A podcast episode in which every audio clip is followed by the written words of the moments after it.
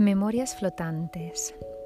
Las memorias flotantes son programas que hemos aceptado en momentos en que la mente consciente estaba inactiva y el inconsciente era vulnerable a ellas.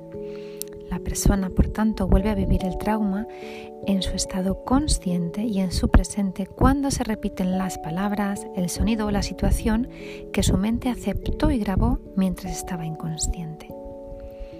Esto generalmente ocurre cuando la persona, ha estado inconsciente por algún motivo, por ejemplo, durante una cirugía o un accidente, o ha sufrido traumas relacionados con situaciones de guerra, de abuso extremo o de pérdida del conocimiento debido al uso excesivo de narcóticos, por ejemplo.